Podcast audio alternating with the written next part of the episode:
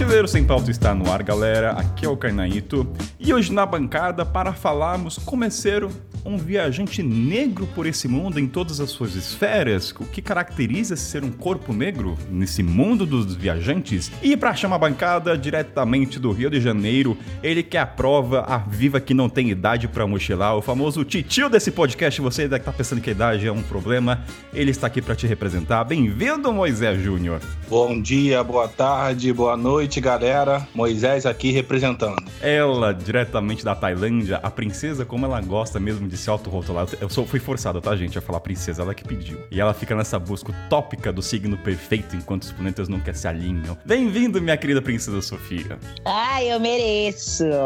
Olá, boa noite, Tailândia, bom dia, Brasil. Né? É, é isso, né? Essa relação de amor e ódio aí, Kainan, vocês vão acompanhar aí durante o programa. Ele diretamente das terras de Amanjá, que traz o afroturismo para o mundo das viagens. Bem-vindo, Gui Soares Dias. Olá, pessoal, tudo bem? Feliz estar de volta aqui no seu podcast, Kainan, e ainda mais com essa temática que é tão cara pra gente. E ele, antes de falar desse convidado, ele já tá ficando famoso por ser chamado de última hora, o quebra galho. Ele, ele sabe muito bem disso. Mas diretamente do Rio de Janeiro, ele de que acabou de acordar para participar aqui dessa bancada. Bem-vindo, Nicolas Guerra. Muito obrigado, Kainan, pela parte que me toca. Muito feliz, é sempre um prazer de estar aqui com o pessoal, da mais essa galera aí que eu adoro, sou fã de todo mundo. Então é isso daí, vamos que vamos, quebra galho, mas com muito amor no coração. Vamos lá. Maravilha, então vamos pro check-in, sobe a trilha.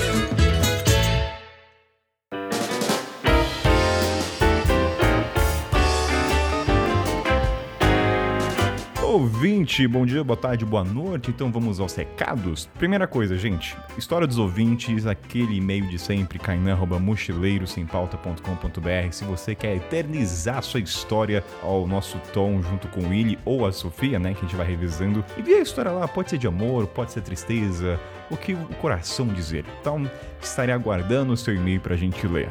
Agora, como hoje o tema é como ser um viajante negro, durante a conversa, o Gui, o Gui a Sofia, o Moisés e o Nicolas vão falar de alguns sites, livros, referências, então eu já vou até adiantar algumas coisas. A primeira é, a, é, o Congresso dos Viajantes Negros, que é organizado pelo Nicolas junto com a Manu. Então, assim, a gente já falou isso já um tempo atrás, na época do Jabá, não sei que episódio, mas quem tá lá, assim, são vídeos. Bem, vai estar tá descrição no site, mas quem já passou por lá, o próprio. Todo mundo. A Moisés já passou lá, o Nicolas, obviamente, né, um dos organizadores. A Sofia, a Rebeca Leter também já passou por lá e passou aqui no Mochileiro. E o Gui também. Então, essa é a primeira informação que vocês vão ouvir. E a segunda é a Blackbird, que é a do Gui, junto com a Luciana Paulino. Então, eles organizam sempre um turismo centrado no, na afro referenciado. Então, eles têm a, a caminhada Salvador Negra, que ocorre no Pelourinho, tem a, a de São Paulo Negra, que é a, que eu conheço, né? Já tem amigos que fizeram, tem no Bexiga. Então, tá todos os links aí para você se aprofundar no turismo voltado ao afro. Então, assim,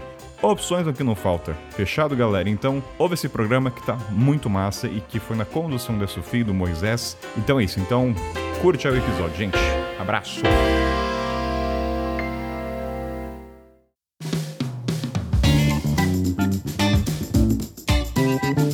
Bem, para começar esse programa, eu vou passar a voz para Sofia e seu Moisés que vão conduzir esse programa. Eu, Kainan, estarei de ouvinte, perguntarei algumas coisas no decorrer, mas o comando e toda a pauta foi elaborado por eles. Então, assim, o programa está na mão de vocês, Sofia e Moisés, para conduzir. E, Sofia, sabe que o Moisés fala muito, então pode cortar esse cara, pelo amor de Deus, tá? Que na edição vou me ferrar.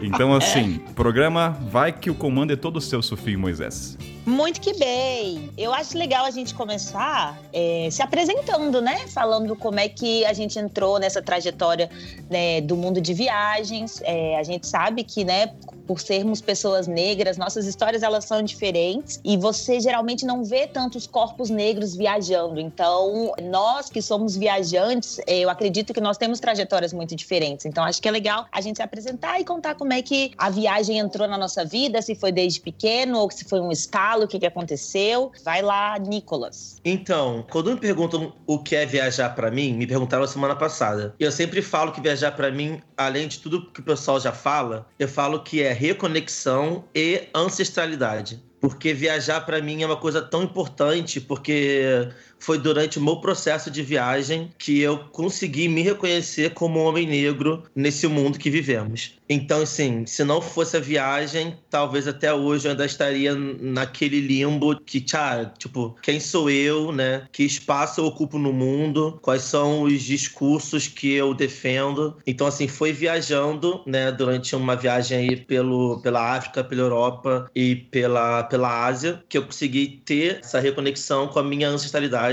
então foi muito forte, muito importante. E assim, eu sou um viajante já há alguns anos, eu tenho 27 anos e eu gosto muito de também falar sobre isso, né? Porque eu viajando, eu percebi que eu não via muitos viajantes negros nem no Instagram e nem ao meu redor. Então comecei a refletir muito sobre isso. E assim, já fiquei aí viajando um ano, voltei pro Brasil, depois morei um ano na França, voltei pro Brasil, daqui a pouco eu vou sair de novo. E a gente fica aí, sempre indo voltando ou não voltando em algum momento.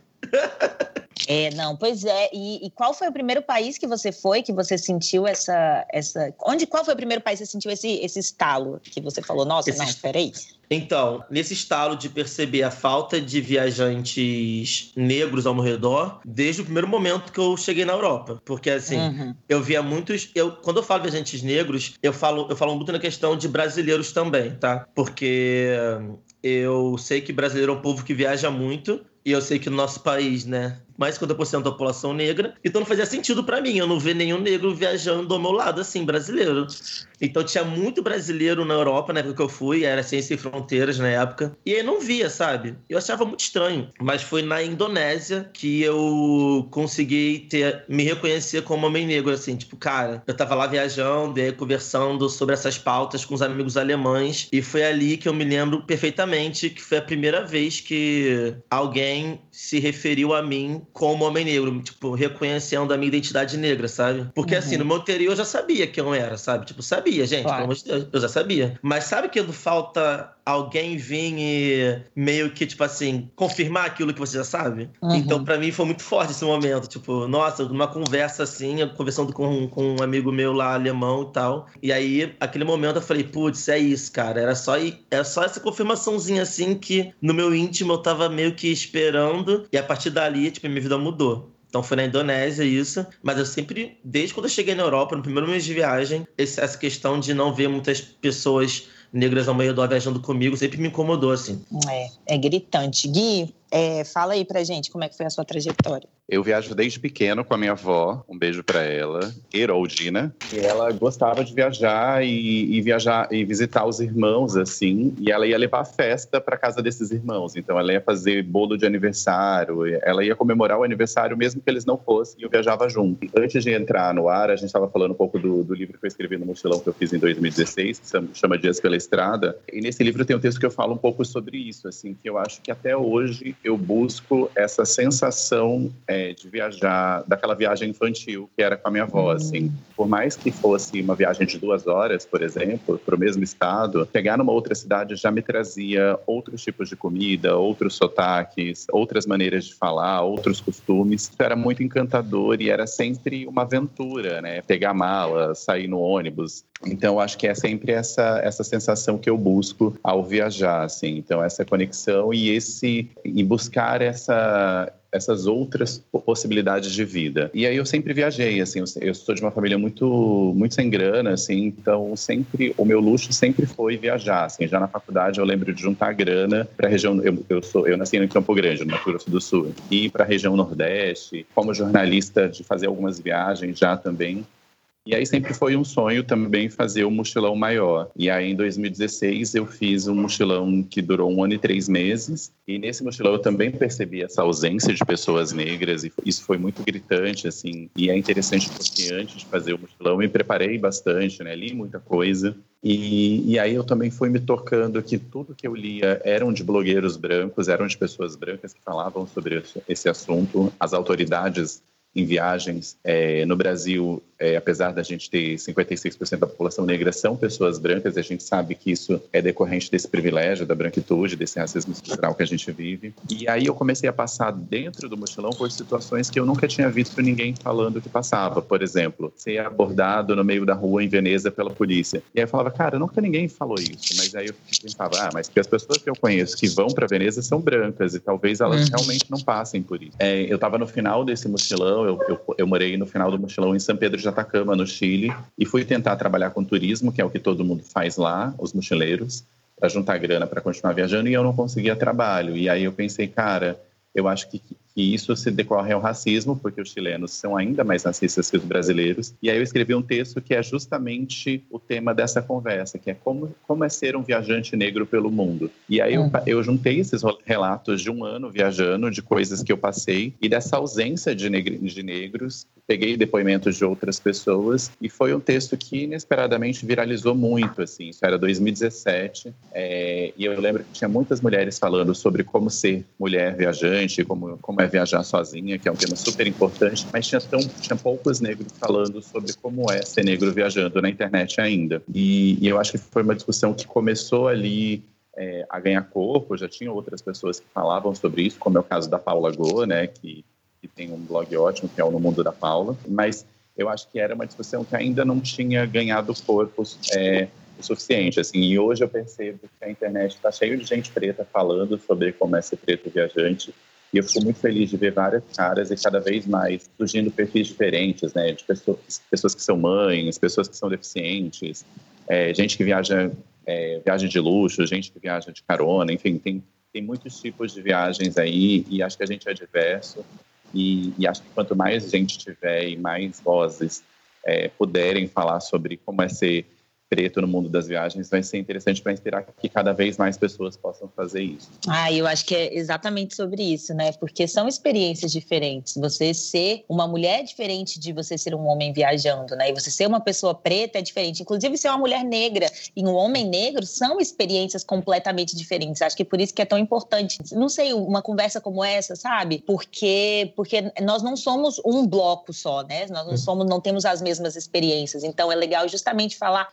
sobre essas diferenças, sobre como é, justamente para inspirar outras pessoas e para né, colocar a nossa voz no mundo, porque a gente está aí, a gente está viajando e a gente tem que contar a nossa história. Vai lá, Moisés. Bom, comecei a minha experiência de forma diferenciada em 2016. Fui desligado do, de uma multinacional. Antes disso, eu também viajava, só que era viagem, aquela viagem comum, aquela viagem de lugar comum que você espera as suas férias, como todo cidadão, escolhe um lugar comum. O lugar geralmente é o lugar que está bombando e você viaja com o desligamento, com a demissão em 2016, tipo, eu tinha grana, eu tinha vontade, nada me prendia, eu nunca tinha tido a oportunidade de conhecer o mundo. Sempre gostei de conhecer novas culturas, de, de falar outros idiomas, mas eu nunca tive a oportunidade, porque desde pequeno você, ainda mais por ser um corpo negro, você tem que se você tiver a oportunidade, tiver o privilégio de estudar, de tiver de formação, você vai querer fazer, porque você sabe que você precisa se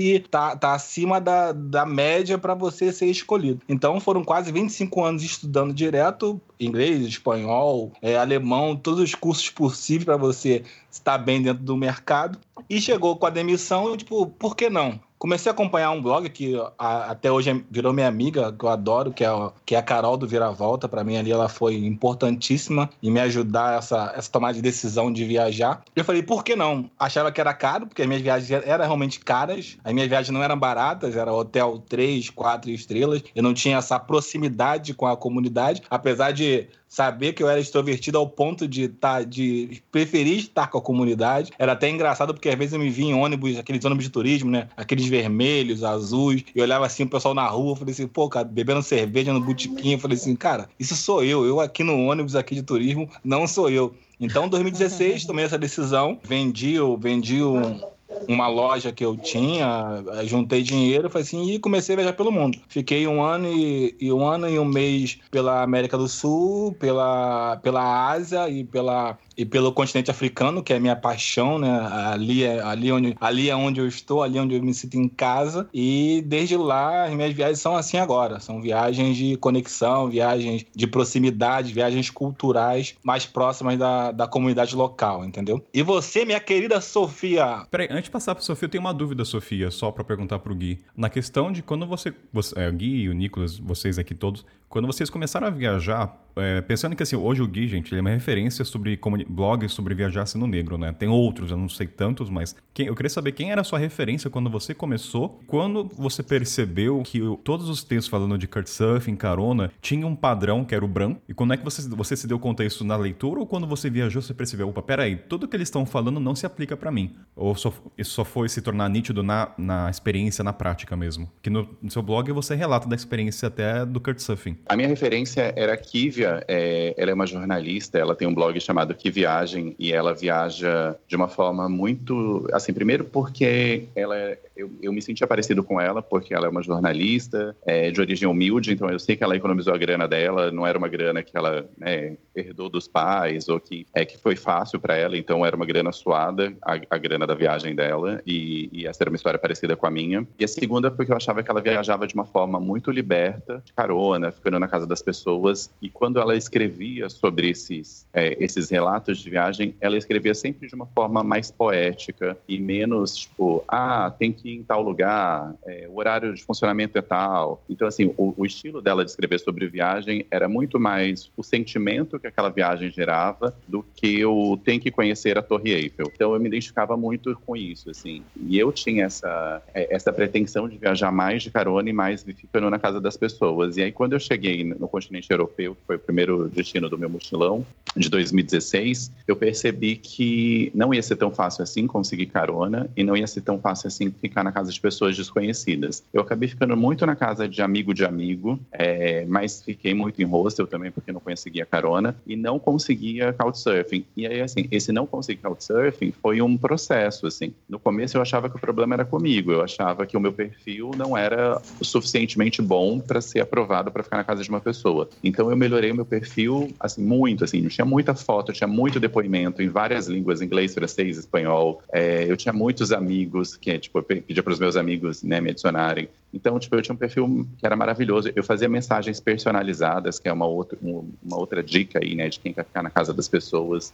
E mesmo assim, eu não consegui nenhuma é, hospedagem no continente europeu em três meses. E aí, quando eu saí do continente europeu, começaram as primeiras aprovações, assim, na Tailândia e no Egito, que são países onde as pessoas são não brancas, né? E aí, uhum. quando eu tive a primeira aprovação, eu acho que era racismo. E assim, e teve também uma história que é interessante, porque assim, a gente sempre acha que o preconceituoso é o outro, né? Eu lembro que o meu perfil estava muito ativo e eu, eu tenho, eu moro numa casa em São Paulo onde eu também já recebi pessoas e aí o meu, e aí eu tinha esquecido de falar que eu não podia receber porque eu não estava lá e eu não estava, né, gerenciando a casa. E aí eu comecei a receber alguma, alguns pedidos de hospedagem na casa de São Paulo. E aí eu lembro que tinha acontecido alguma treta em algum país árabe, e naquele mesmo dia eu recebi de um perfil todo escrito em árabe uma solicitação para ficar em casa. E aí por um minuto eu pensei se eu receberia aquela pessoa ou não. E aí quando eu parei para pensar se eu receberia ou não, eu entendi que é, as pessoas às vezes se sentem inseguras por ver pessoas que são pintadas na mídia, que são que têm uma construção social como perigosas, como é o caso das pessoas negras, como é o caso das pessoas árabes, em suas casas. Então eu entendi que era por isso que talvez eu não fosse aprovado em casas de pessoas europeias. E aí isso me fez também. Sempre quando a gente percebe, sempre quando essa ficha cai, tem uma dor, mas também tem uma, uma sensação de tipo, preciso fazer algo para para driblar isso, né? Então eu acho que é, é um pouco isso, assim, do tipo, e, que, e o que fazer para driblar isso? Eu acho que é fazer essa, se aliar pessoas negras, né? Ver outros, outras possibilidades, né? De hospedagem na casa de pessoas negras. Então acho que é um pouco isso, assim. As minhas referências foi 2016, né? Quando comecei. Então nem usava Instagram. Então era todo mundo de Facebook, era a página de Facebook que eu seguia, né? E eu tinha três pessoas assim que eu me inspirava muito. A primeira é a Pamela, do Sem Frescura Mil Destinos. Eu não sei se vocês conhecem, mas é viajante de carona. E assim, ela acampava e tal, andava de bicicleta pelo Brasil inteiro, foi pro México e tudo mais. E aí eu mandava mensagem, enchia o saco dela, trocava ideia, não sei o quê. A minha segunda referência é uma menina chamada Eveline, e ela teve uma história igual a minha. Ela era piloto de navio, como eu era, ela largou e foi viajar pelo mundo. Então eu achava assim, gente, uhum. é possível fazer, tipo, eu quero fazer igual a você. Então enchi o saco dela também. E um rapaz chamado Diários de Carona, que na época só no, era no Facebook que eu seguia ele. E ele acho que é médico, eu acho, que né, saiu da medicina para viajar de carona. E assim, eu via. Eu não sei se ele era médico, mas era alguma coisa assim. E aí, eu achava muito, muito incrível aquilo, né? Eu vi, gente, pessoal viajando de carona, eu quero muito fazer isso e tal. Então, assim, minhas referências na época eram eles. E aí, quando eu comecei a viajar, também teve esse problema do couchsurfing. Eu não conseguia couch pelo aplicativo. E aí eu fui pro Facebook. Tinha um grupo no Facebook de viajantes né, brasileiros na Europa e era pelo Facebook que eu corri atrás dos couches, entendeu? E era a forma, foi a forma que eu consegui driblar esse problema do aplicativo na Europa, foi pelo Facebook, que aí eu conseguia no Facebook uns, um, umas hospedagens, mas também chegando na Ásia e na África foi super mais fácil, assim. Eu lembro que no Quênia, eu resolvi viajar de carona durante um mês e foi tão, foi tão fácil conseguir couchsurfing que eu fiquei assim, gente, que eu tô com muita sorte na época, né? Nossa, que sorte, mas sabe que não era sorte, né? É outra coisa. E eu consegui assim, tranquilamente, e assim, pessoal super receptivo. Às vezes eu nem precisava de aplicativo. Eu chegava no lugar, trocava um papo com o pessoal, aí vinha um casal, ó, oh, fica lá em casa então. Aí eu, ah, vamos então. E tipo assim, muito, muito mais tranquilo. É, foi mais ou menos isso. Agora, por favor, falta a Sofia se apresentar. Por favor, Sofia. Sua oportunidade. Não, então, eu comecei minha, minha história com viagens, começou também com a família, sim, mas era viagens curtas, né? Viagem de carro, viagem próxima. É, nunca tinha viajado de avião. A primeira vez que eu entrei no avião, eu já tinha 20 anos de idade, já estava na faculdade. Então, minha referência de viagem era só ir para praia no final do ano com a família. Então, nunca considerei viagem internacional. Sempre me pareceu uma coisa é, muito distante. Isso que a gente está falando, né? De referência e tal. Tudo isso é tão importante porque ao meu redor Ninguém fazia isso. A minha família não viajava dessa forma, sabe? Então, como é que a gente pode se ver nos lugares é, se as pessoas ao nosso redor, se as pessoas parecidas com a gente não estão nesses lugares, né? Então, era algo assim tão distante que eu nem considerava. E aí, é, quando eu estava me formando na universidade, eu fiz uma. O meu, meu trabalho de conclusão de curso foi uma exposição fotográfica, que eu falava da importância do cabelo na construção da identidade da mulher negra. Pessoas que conhecem a minha história já estão cansadas de escutar isso. Eu adoro, Mas, adoro. É... Mas foi assim, e aí essa exposição, ela teve uma repercussão muito grande, muito maior do que eu esperava, né? Porque a ideia era ter sido uma, uma exposição só, e de uma foi para outra e para outra, e começou a sair em todos os jornais de Brasília. Eu fui convidada para expor no Rio, em Maceió, até que eu fui convidada para expor em Berlim, na Alemanha. E aí, é, resumindo a história, não tinha dinheiro para ir, não tinha passaporte, não tinha nada. Meus amigos me convenceram a fazer uma vaquinha online. Eu fiz essa vaquinha, também saiu no no jornal, um monte de gente, conhecida, desconhecida, todo mundo ajudou. E aí eu me vi embarcando pela primeira vez, na minha primeira viagem sozinha, minha primeira viagem internacional, para apresentar a minha exposição fotográfica. Então, essa viagem para mim ela foi muito importante, tanto pelo, pelo motivo que eu fui ali, né? Foi por, por um projeto meu, um projeto que nasceu das minhas experiências, um projeto que foi muito, né, que era minha alma, que tava eu ali, então foi muito legal ter ido por esse motivo e também porque explodiu a minha cabeça, né? Então, se eu antes era essa pessoa que eu nem considerava viagem, eu descobri um outro mundo. Eu descobri um outro mundo que pessoas viviam de outras formas. Eu entrei em contato, né, com várias mulheres negras de vários lugares do mundo que estavam morando em Berlim ou que, né, estavam ali de viagem, etc. Eu fiquei, gente, então isso é possível, né? Olha, tem essa, esse jeito aqui de, de existir. Então eu voltei, fiquei 15 dias e aí eu voltei para o Brasil, tipo assim, quero isso. Eu quero viajar, eu quero conhecer outras culturas, eu quero. Porque nessa viagem eu descobri uma Sofia que eu não conhecia, sabe? Então eu voltei com esse desejo enorme de quero viajar, quero, é possível, e aí todos os meus esforços foram direcionados 100% para isso. Comecei a trabalhar, todo o meu salário era para viajar, e aí, e aí foi, né? Se a primeira viagem foi 15 dias, a segunda foi um mês, a terceira três meses, aí outra maior, aí eu fui fazer mestrado na Argentina, e hoje em dia eu sou nômade, morando na Tailândia há mais de um ano. Antes de passar para a próxima pergunta, queria deixar claro para os ouvintes que a ideia não é só falar de dores, né? Porque o nosso corpo não é só cicatriz.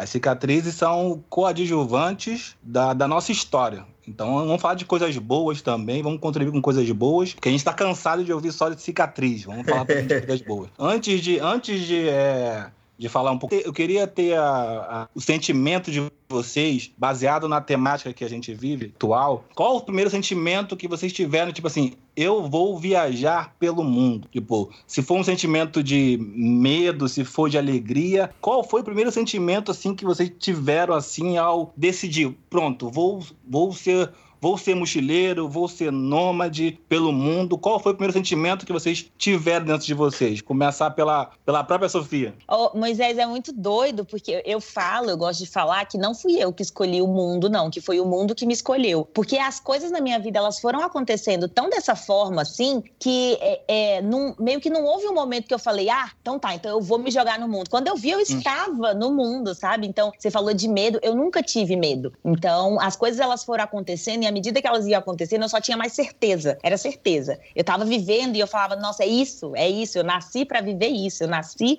para fazer isso. Então, foi muito esse, esse, esse sentimento de, de me encontrar. Eu falo que eu, viajando, eu sou a minha melhor versão. Então, para mim, foi o mundo me escolheu e esse sentimento de certeza a cada, a cada nova viagem. Tanto que a coisa de ser nômade não foi tipo assim, ah, vou parar minha vida e vou decidir ser nômade agora. Não. Foi assim, eu olhei em volta e falei, não, peraí, um nômade, o que, que ele precisa para ser um nômade? Porque é isso, isso, isso, eu preencho todos os pré-requisitos, eu sou nômade. Então foi assim, uma, uma aceitação, mais uma aceitação do que uma, do que uma, uma decisão, entendeu? Mas sempre entendi. certeza, sempre certeza, zero medo. Entendi, entendi. Guilherme, meu amigo, qual foi o teu primeiro sentimento? Eu acho que é um sentimento de liberdade, assim, um sentimento de poder desbravar novos lugares. Eu me sinto muito desbravador, assim, quando eu vou para outros lugares e muito, sei lá, muito, muito uma curiosidade mesmo de conhecer outras possibilidades. Então, é engraçado que a minha resposta vai ser uma mistura dos dois, na verdade, porque é, igual a Sofia falou, nunca teve medo. Sempre, sempre, no meu caso, assim, sempre coragem ou a certeza de que eu queria fazer aquilo. Então, assim, zero medo e tal. E eu sempre senti muita excitação, né? Porque eu me sentia muito preso. É estranho falar isso, porque eu tava aqui no Rio, Aí a região dos lagos foi minha família. Mas eu me sentia muito preso, sabe? Tipo, sempre fui muito filme, muita série. Eu queria sempre conhecer o mundo e tal. E aí, então, esse sentimento de liberdade, de excitação, era o que me movia. Mas é engraçado, né? Porque é, pra gente é muito né? É uma certeza muito fácil, muito tranquila de, de ter. Cara, eu não, não tenho medo, eu quero me meter pro mundo e tal. E eu lembro que quando eu tomei a decisão, né, de cumprir a passagem pra, né, ir viajar, ficar um ano fora, quando eu contei pros meus pais, assim, foi tipo uma banda que eu levei, né, metaforicamente uhum. falando. eu tava super animado, yeah, vou viajar o mundo. Aí eu contei pro meu pai, meu pai falou, você quer virar um hippie? Você não quer nada com a vida? Aí eu, puf, né, tapa na cara, assim, eu, gente, muito triste que fiquei, mas depois de um mês eu falei, não, é isso mesmo. Falei, não, a coragem eu tenho, para mim essa é a minha certeza, como diz a Big Brother, é a minha verdade. Eu sei a minha, eu sei a minha verdade. Indignado. eu sei a minha verdade, essa é a minha verdade. E aí foi tudo isso, liberdade e tal. Mas eu, eu diria isso, tipo, é coragem, a certeza de que era aquilo mesmo, e o sentimento de liberdade e excitação. Foi isso. Uhum. É, no meu, no, no, meu caso, foi. É como se fosse duas forças antagônicas lutando dentro de mim. De tipo, tinha a força do medo de não, de não, de não ser aceito, né? Mas tinha também a força da, como você falou, Nicolas, da liberdade, né? De conhecer o novo, de explorar o desconhecido, de conhecer novas culturas, que falaram muito mais forte e que foi o que tomou, foi o que tomou rumo durante a minha, a minha trajetória de viagem, entendeu? Foi, foi, foi, nesse, foi nesse ritmo aí. Wakanda, Wakanda e vale! Wakanda por sempre! Wakanda por tudo! Complementando o que o Guilherme, o que o Nicolas disse mais cedo, da questão de couchsurf, da questão de, de carona. Cara, quando eu comecei a. baseado na minha experiência aqui local, né? Experiência local de, tipo, de ter dificuldade de, de pedir táxi amarelinho aqui do Rio, o cara passar e não parar, mesmo eu sendo aquele cara que vou pagar. Baseado nessa experiência, eu nunca me preparei para viajar para depender de carona ou de couchsurf. Tipo, a minha preparação, a minha cabeça foi no sentido, tipo, eu quero ser independente para não precisar de nada. Tipo assim, eu não quero, eu não quero, eu não quero chegar, eu não quero chegar a essa conclusão. Eu quero, eu quero viajar com a cabeça leve e não quero viajar com essas temáticas pesadas na minha cabeça que eu carreguei, que eu carreguei o tempo todo na minha vida. Então eu vou, eu vou viajar com a cabeça leve, com, com a independência que eu não preciso de carona. Porque eu sei como carona funciona aqui no Brasil. Então,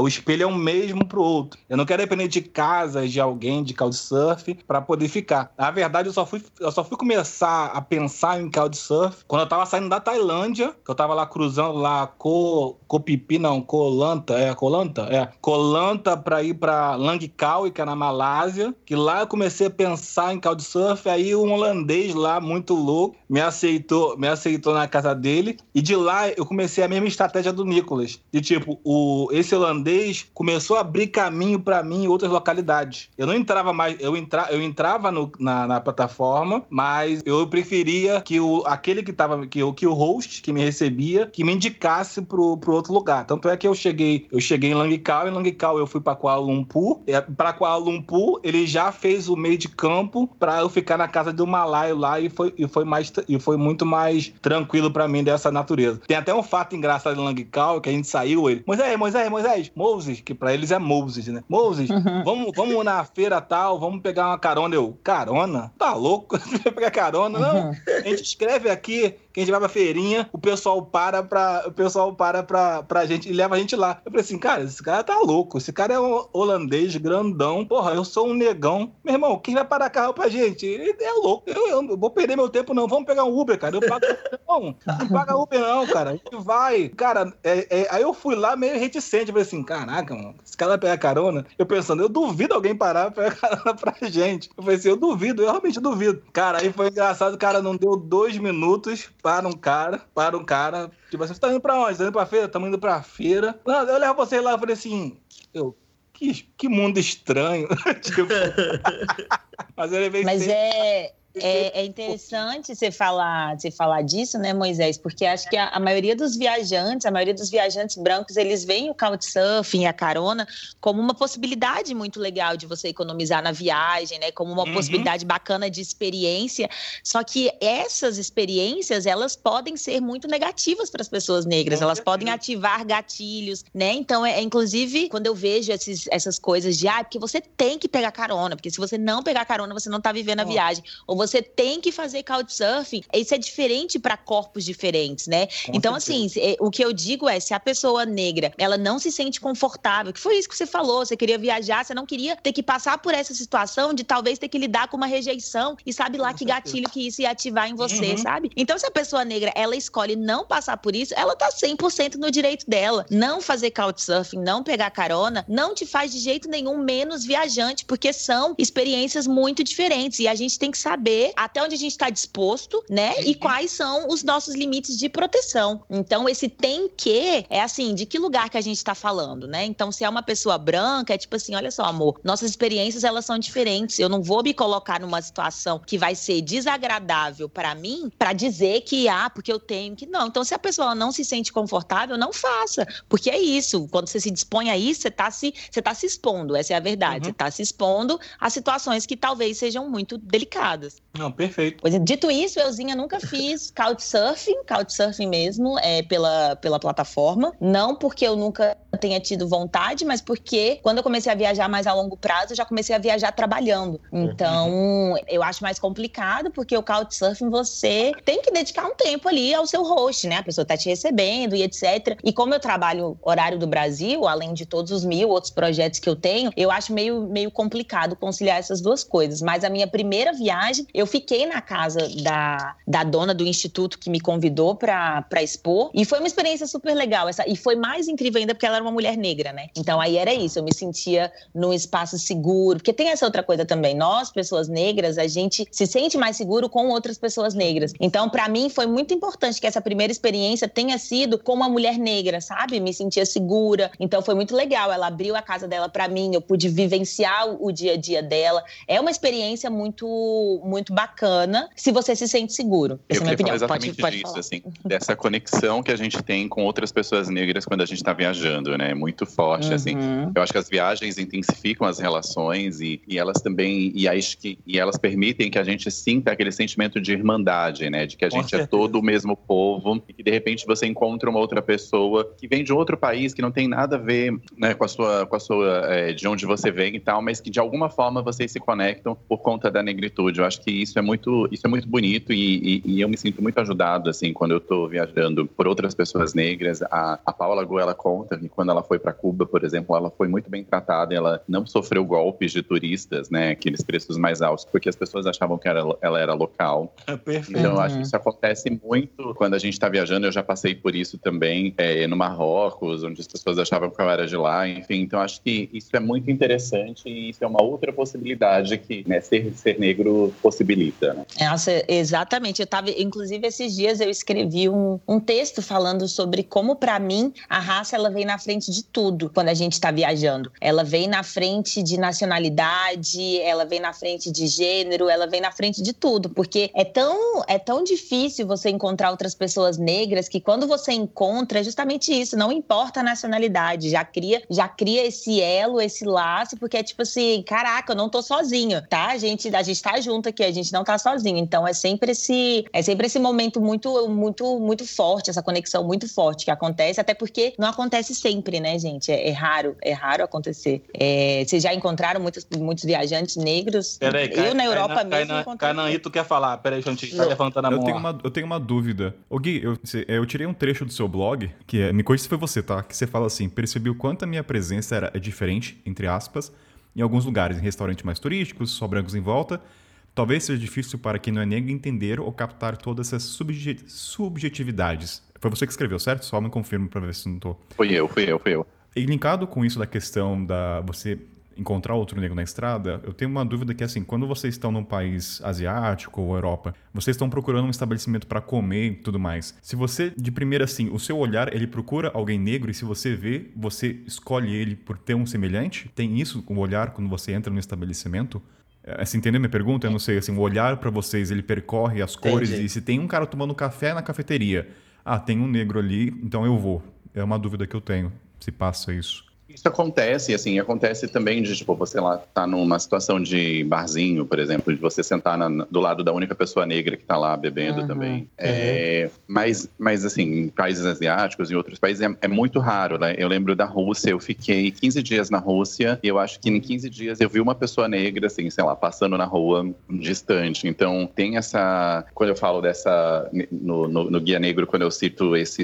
é, que é o site que você citou, né? Que eu, eu falo desse texto. Quando eu falo dessa dificuldade de captar, porque, assim, tem, tem coisas... As pessoas brancas acham que racismo é a gente ser chamado de macaco. Isso é racismo. Mas o racismo, ele é muito perverso e ele, ele age de muitas formas, né? Então, assim, quando você tá num restaurante super bacanudo, assim, super bacana, que é mais carinho, e que você é a única pessoa negra, e aí você percebe que você demora mais para ser atendido, né? Tem umas, umas pequenas nuances que vão acontecendo e que você vai digerindo e que você vai juntando, né? E vai entendendo que aquilo é uma situação de racismo. E aí você tá de férias, aí muitas vezes você só quer curtir, então você, né, tipo, não quer criar confusão. Em outros dias você tá mais virado e você quer, né, falar dos seus direitos e tal. Quando você está fora, né, em países diferentes, isso é mais, tipo, em países asiáticos, por exemplo, de reclamar disso. Mas eu acho que essa conexão, ela é, ela é quase que natural, assim, ela acontece da gente procurar, mas ela é, ela é intuitiva, assim, não é uma coisa que você É. pensa, é quase, é quase que natural, assim, pelo menos para mim. Nossa, É, não, é, to- é totalmente isso. É mu- muito mais intuitivo do que pensado. É, tipo,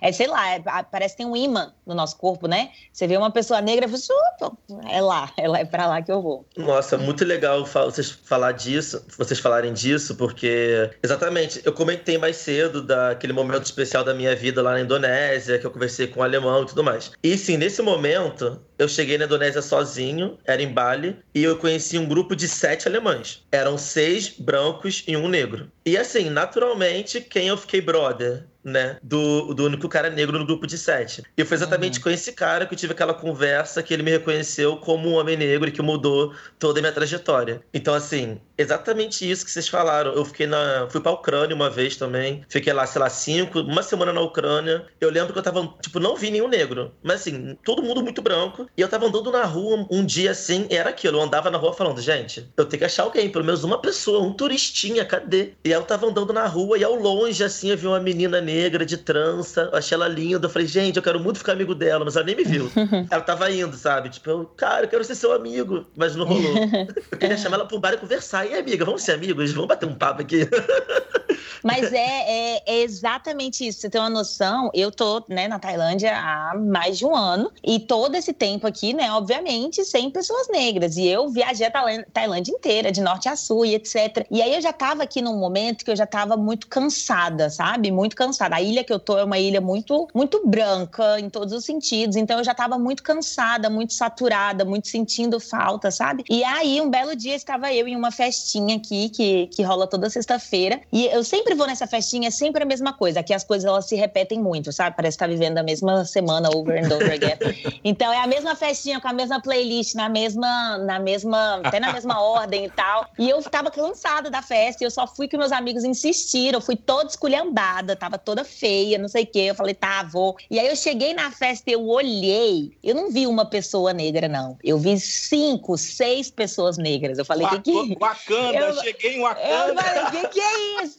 Eu morri? Eu tô no céu? O que que tá acontecendo? Aí uma das meninas fez é, contato visual comigo, e aí foi exatamente isso do imã. Ela olhou para mim, ela não pensou duas vezes, ela pá, andou na minha direção. Oi, qual é seu nome? Meu nome é fulana, que não sei o quê, vem aqui, eu vou te apresentar meus amigos, nananana. e aí me apresentou para todo mundo. Gente, hoje eu participo de dois grupos, tem dois grupos é, aqui no WhatsApp, um só de meninas negras, que no grupo tem é, 15 meninas negras, e o grupo, um grupo misto de homens e mulheres, que deve ter aí uns 25, umas 27 pessoas. Todas pessoas negras morando nesta ilha. Então é tipo assim, para mim, iné inédito. Gente, nem Brasília. Nem Brasília tem 25 amigos negros. Isso não existe, entendeu? Foi assim, fato inédito. E eu falei, gente, jogar pro universo funciona. Porque eu tava, eu falei, falei pra minha psicóloga, eu falei, eu, eu estou precisando é, encontrar outras pessoas negras, estou sentindo muito falta. Porque é isso, gente. É, vocês sabem do que eu tô falando. É solitário. Tem viajar é incrível viajar é libertador, mas você viajar sendo um corpo negro é solitário, porque tem essas nuancezinhas, essas coisinhas que geralmente as pessoas brancas não entendem. E eu não sei vocês, mas eu fico muito cansada de ter que explicar, sabe? Sim. Muito cansada de ter que explicar tudo. Então são umas coisinhas, tipo assim, ah, teve uma menina aqui, uma que ela é amiga de todo mundo e não sei o quê. Aí ela veio é, e me perguntou é, se eu desembaraçava o meu cabelo, se dava para desembaraçar o meu cabelo. Ah, e aí, tipo assim, eu fiquei puta, fiquei puta. E aí a galera, tipo assim, ah, mas por que, que você ficou puta? E aí eu fiquei mais puta, porque, tipo assim, meu Deus do céu, será que eu tenho que ficar explicando todas essas coisas, é sabe? então, chato. no dia a dia, essas coisas, elas são muito cansativas. A longo prazo, é muito cansativo. Então, eu já tava nesse momento de esgotamento, que eu tava, tipo assim, eu não quero ver é, pessoas brancas na minha frente. Porque, porque pode parecer pesado falar isso, mas é porque é isso, gente. Essas coisinhas no dia a dia, você Sim. ter que explicar absolutamente tudo, é muito cansativo. Então, Exato. encontrar essas outras pessoas negras é um. Parece que a gente consegue voltar a respirar de novo, sabe? Um Sim. alívio de tipo assim.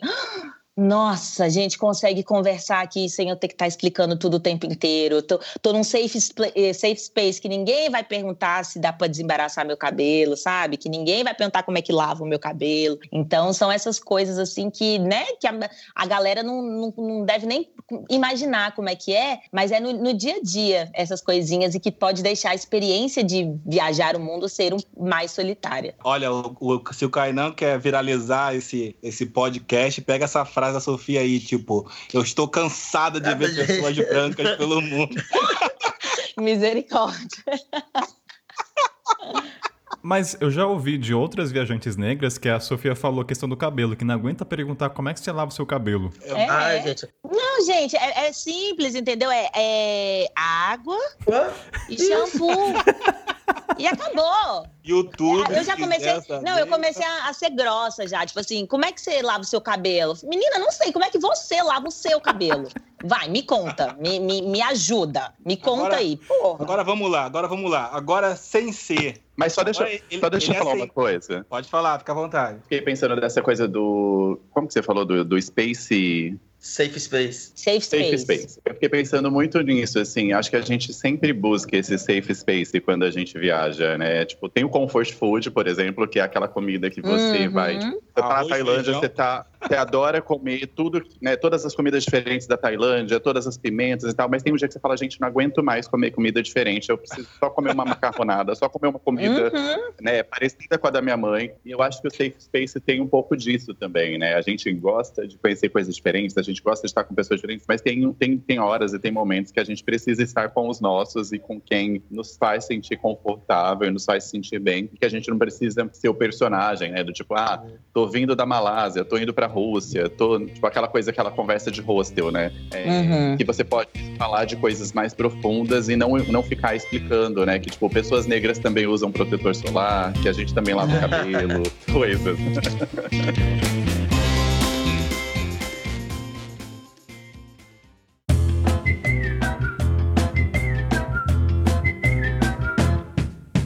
Agora é mochileiro sem pauta, mas agora também é mochileiro sem filtro. Sem filtro. Eu não quero filtro agora de vocês. Lá vai. Eu quero saber, tipo assim, qual. Me diz qual a alegria de ser um corpo negro viajando pelo mundo. Eu sei que eu sei que aconteceu no verão passado. Então não adianta esconder de negro pelo mundo, que papai é antigo, papai é experiente. Então, qual a alegria de ser um corpo viajante pelo mundo? Vou dar um exemplo exemplo leve, tá? Tipo, na Ásia, com a exceção da Coreia do Sul, não, com a exceção de nada, desculpa, sem exceção. Eu via nos rostos de, de dos asiáticos, tipo, dos vietnamitas, dos tailandeses, um olhar, não era olhar, a gente sabe reconhecer quando é olhar de preconceito e quando não é. Um olhar de tipo admiração, de estar tá vendo pela primeira vez uma pessoa diferente, de a pessoa ficar assim, ó, encantada, como se estivesse vendo um deus, um príncipe na, na frente dela. Que isso dê um, dá um sentimento de alegria, de caraca, a pessoa me reconhece como uma pessoa teoricamente importante. Eu queria ouvir de vocês se tem, vocês tiveram essa alegria, além de dessa que eu falei bem leve, né? Você sabe que tem outras alegrias. E como eu falei, sem filtro, eu quero ouvir primeiro quem? Nicolas Guerra, porque esse menino não segura a boca, ele fala. Nossa, pensei que fosse eu tenho que falar, ia ter que falar coisa pior, graças a Deus, que foi uma pergunta leve. Cara, então, eu, exatamente isso que você falou, a gente, a gente não é idiota, a gente percebe quando alguém tá olhando com um olhar de admiração e de um interesse genuíno e bacana, e quando a pessoa tá olhando com um olhar depreciativo e escroto, né? Tipo, a gente consegue perceber isso. E assim, e é óbvio que isso acontecia comigo também. E às vezes, tipo assim, eu, Óbvio que às vezes eu usava isso para fazer amizade, sabe? Tipo assim. Mas do mesmo jeito que eu faço isso com outras pessoas também que são muito diferentes de mim e que eu quero saber da cultura e da história e tudo mais. Então isso aconteceu, tipo assim, muito na Ásia mais, né? Na Ucrânia isso aconteceu. Na Ucrânia, tipo, conheci uns jovenzinhos lá e o pessoal, tipo assim, super, né? Você via que te olhava assim e falava, nossa, que interessante, você é de onde? Do Brasil? Ah, que legal, não sei o quê. Era uma balada lá, tipo, super barata a balada e tal. Então, assim, fiz várias amizades. E eu percebo também também, quando é que eu percebo também quando a pessoa, tipo, tá interessada em saber da sua história e tudo mais, e não tá te olhando como um ser anormal? Quando a pessoa não vem querer meter a mão no seu cabelo, porque eu odeio isso. E isso, tipo assim, isso acontece no Brasil, gente. Eu fico. Pessoas aqui no Brasil, você tava aqui no Brasil, o cara veio, nossa, ai, um amigo de um amigo. Cara, desculpa te perguntar, eu sei que é chato, mas eu posso encostar no seu cabelo? Eu falei, Se você já não. sabe, é, não. Eu falei, é óbvio que não, assim, claro que não. Mas eu uma pergunta. Então, assim, é, isso me deixava muito feliz de conseguir falar um pouco da minha cultura e da minha vivência para outras pessoas, né, quando eu estava viajando nesses lugares que eles não têm contato com pessoas diferentes. Eu tô falando que o pessoal, tipo assim, ah, meu Deus, só vivem ali na bolinha deles. Mas assim, se eu tava na cidade no vinho negro, quer dizer que realmente não tem. Então conversava bastante. Eu me considero, isso é uma coisa interessante falar. Eu, minha autoestima é muito mais elevada, muitas vezes quando eu tô viajando, do que aqui no Brasil. Então, assim, viajando, eu ouço muito mais que eu sou bonito do que aqui no Brasil, entendeu? Então, bela, assim. Bela chamada, hein? Bela chamada. Gostei dessa Sim. frase aí. Anota aí, Canan. Gostei.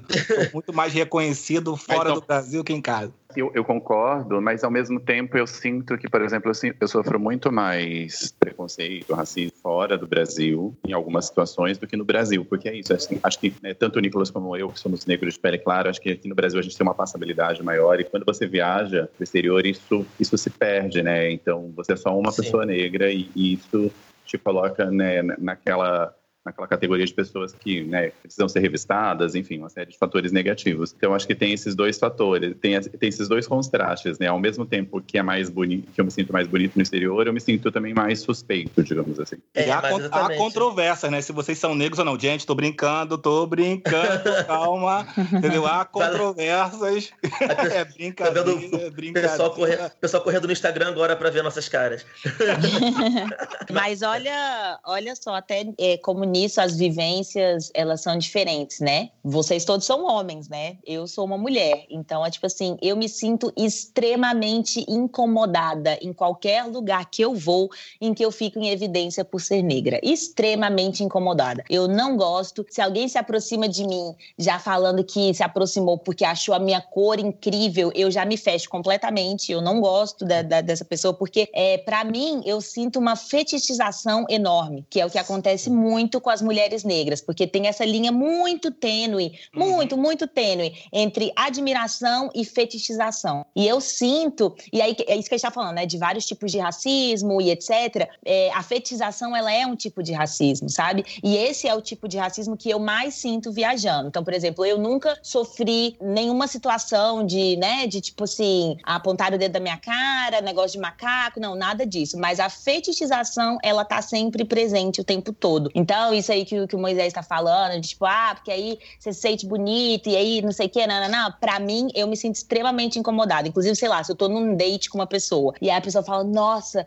você é a primeira pessoa negra que eu tô saindo. Na minha cabeça é tipo assim, sim, e a última. Porque, tipo assim, eu estou indo embora agora, não, não vai continuar isso aqui. Porque pra mim, trabalhei... essa. Pode falar, desculpa, pode, pode falar. Não, nada, só isso, que é essa fetichização é, é e que eu me sinto desconfortável. É. é engraçado, eu tive, que traba... eu tive que trabalhar isso aqui antes na, em terapia, né? Tive que entrar em terapia aqui no Brasil, quando eu tinha 30, 30 anos, 28 anos por aí, para não me sentir mais um patinho feio. Porque, na verdade, o ambiente que eu frequentava, que eu trabalhava, é extremamente branco. Uhum. Então, a minha terapeuta, tipo, ela queria de alguma forma que porra, cara, você tá, não, tá sendo privilegiado dos privilegiados por ser negro, por, tá, por ter uma posição de liderança numa multinacional. Você não tem que ver isso como negativo. Você, você, você mostra para as pessoas que, independente da cor ou não, você tem a competência. Cara, então aquilo ali foi uma virada de chave no sentido tipo, caraca, é verdade, eu sou o único. Então, transportando pra viagem, eu penso um pouco diferente da Sofia. Aliás, nosso embate já é o segundo embate, né? Quem, quem, quem não se lembra do, de Cartagena é bom não, né, Sofia?